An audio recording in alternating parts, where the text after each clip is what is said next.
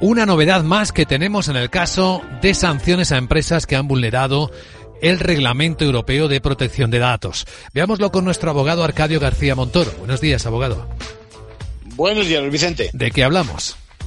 Pues de que el Tribunal de Justicia de la Unión Europea ha dispuesto que se sancione a la empresa cuando no puede ignorar que comete una infracción, ya sea por negligencia o intencionadamente.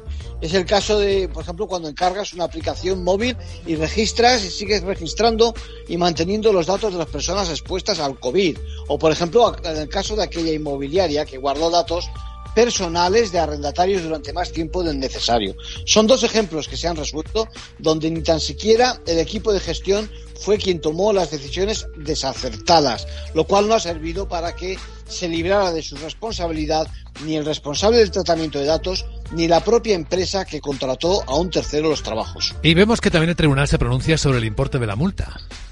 Sí, que no son pequeñas, por cierto, y menos con la interpretación que hace. Fíjate, dice que si el destinatario forma parte de un grupo de sociedades, hay que calcularlo en función del volumen de negocios de todo el grupo. Así que el importe, el importe de la multa, va a consistir en un porcentaje del volumen de negocio total en conjunto anual del ejercicio anterior. En conclusión.